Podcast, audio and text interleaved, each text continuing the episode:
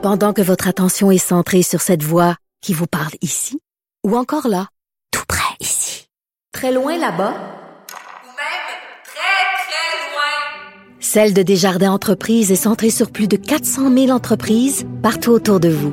Depuis plus de 120 ans, nos équipes dédiées accompagnent les entrepreneurs d'ici à chaque étape pour qu'ils puissent rester centrés sur ce qui compte, la croissance de leur entreprise. Ce qui se passe avec Woody Allen est proprement scandaleux. Woody Allen devait publier ses mémoires euh, début avril aux éditions Hachette. Et finalement, il y a des gens qui ont chialé, il y a des employés de Hachette à New York qui ont débrayé pendant une journée pour dire qu'ils n'étaient pas d'accord. Pourquoi? Parce que c'est une vieille histoire. En 92, Woody Allen aurait supposément abusé sexuellement de Dylan, sa petite fille adoptive.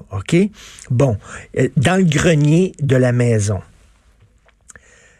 Il y a eu deux enquêtes indépendantes. Deux enquêtes indépendantes là-dessus.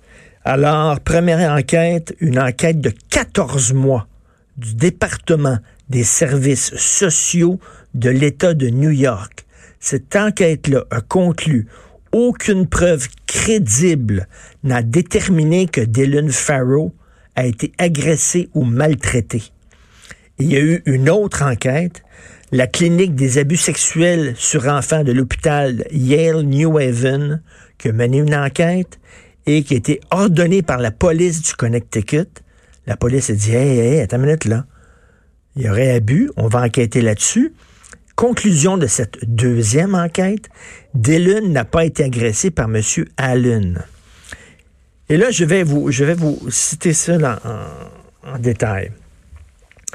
La justice américaine a abandonné les poursuites contre Woody Allen en 1992. Un rapport médical datant du 17 mars 1993 a disculpé le réalisateur. Établi par les soins de l'hôpital Yale New Haven, je vous en parlais, euh, voici, euh, il dit, c'est selon nous, Dylan Farrow, qui était le nom de la fille adoptive de Woody Allen, parce que sa femme, sa blonde à l'époque, c'était Mia Farrow. Elle avait sept ans. Selon eux, ils disent, il n'y a pas eu d'agression sexuelle. Et voici un extrait de ce rapport. Nous pouvons conclure que Dylan n'a pas été agressé sexuellement, mais nous ne pouvons pas être définitifs sur les raisons de son accusation envers M. Allen. Est-ce que c'est parce que c'est un enfant vulnérable, qui a grandi dans une famille perturbée, ou est-ce que c'est parce que Dylan a été influencé par sa mère? Nous pensons que c'est une combinaison de ces deux formulations. Il y a eu deux enquêtes indépendantes qui ont blanchi Woody Allen. Woody Allen a plusieurs enfants. Roman Farrow.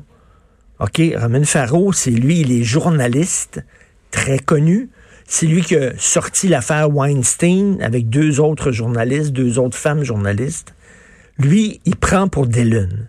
Lui dit, Woody Allen a vraiment agressé ma sœur Dylan. D'ailleurs, Roman Farrow, il publie chez Hachette et il a dit aux gens d'Hachette, si vous publiez les mémoires de mon père, je vais partir, je vais aller dans un autre éditeur. Il y a plein d'autres écrivains qui ont fait ça. Finalement, Hachette a reculé. Finalement, les mémoires de Woody ne seront pas publiées. Sauf que Woody Allen, il y a plusieurs enfants et il y a d'autres enfants de Woody qui le défendent. Il y a certains de ces enfants qui disent c'est faux. Dylan a été, a été entraîné par notre mère, Mia Farrow, qui est une mauvaise mère. Qui, vous savez, elle adoptait énormément d'enfants, elle collectionnait les enfants comme d'autres collectionnent des timbres. C'était une mauvaise mère. Quand ils se sont séparés, euh, mon père et elle, elle, elle a pris Dylan, qui était toute jeune, qui était 7 ans, puis elle l'a monté contre Woody Allen. Là, il y a eu deux enquêtes qui l'ont blanchi il y a certains de ses enfants qui le défendent. À un moment donné, la présomption d'innocence est important. Là, le gars, son dernier film n'a même pas été distribué aux États-Unis. On peut pas le voir, A Rainy, Day, in New York, qui paraît qu'il est très, très bon. On peut pas le voir, ce film-là. Et là, il y a de la misère à trouver des producteurs pour filmer. Puis là, c'est, il n'y a aucun éditeur qui veut publier. Tabarnouche, il a été blanchi par deux enquêtes. À moment c'est très inquiétant ce qui se passe là. C'est très, très inquiétant. Dans le monde ce week-end, il y a 114 avocates. C'est pas rien, là. 114 avocates, femmes, qui ont écrit en disant là, on chire, là, on dérape. Parce que la présomption d'innocence est, c'est fondamental dans notre société. Fondamental tu es innocent jusqu'à preuve du contraire. Puis elle dit là, on est en train de scraper ça. On est en train de flusher ça. C'est quoi? Eh il n'y aurait plus de tribunaux d'abord. Il n'y aurait plus de procès, il n'y aurait plus d'enquête, il n'y aurait plus de ministre de la Justice, il n'y aurait plus de... S'il faut croire, là, si quelqu'un dit, ah, oh, lui, m'a agressé, OK, c'est un agresseur, ben c'est correct, on arrête, de, on arrête de faire des procès. C'est terminé, on va sauver plein, plein d'argent. Ah oh, oui, c'était agressé, OK, c'est correct. Toi, je suis en dedans. Il a été blanchi à deux reprises. Le gars, là, il, il est comme persona non grata maintenant. On ne veut plus ses mémoires. Moi, j'aurais lu ça. Woody Allen, Christy, c'est un des artistes majeurs du 20e siècle. Un des artistes majeurs du 20e siècle. C'est rare les, cinéastes qui ont eu autant de grands films comme ça, qui ont autant marqué leur société comme ça, leur génération. Annie Hall, Crimes and Misdemeanors, Manhattan le nombre de films extraordinaires que ce gars-là a fait. Puis là, il est comme pestiféré, alors que la justice, à deux reprises, les enquêtes l'ont blanchi. C'est extrêmement inquiétant dans la société où on s'en va. Je comprends, il faut écouter euh, les, les, les, présumées victimes, mais il faut pas les croire sur parole, les présumées victimes, parce qu'à un moment donné, ça scrape le système de justice. Parce que des fausses accusations, je m'excuse, il y en a eu, il y en a, il va continuer à en avoir, d'où l'importance d'avoir un véritable système de justice. Je trouve ça honteux. Et pendant ce temps-là, savez-vous qui a publié, Christy, ses mémoires? Dans un, chez, l'éditeur qui s'appelle euh, L'Archipel, Tariq Ramadan.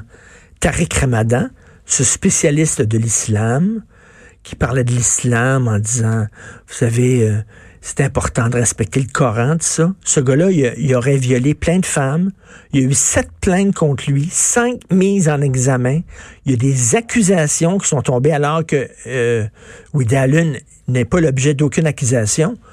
Tariq Ramadan est l'objet d'accusations de viol et d'agression, puis même il a battu les femmes et tout ça.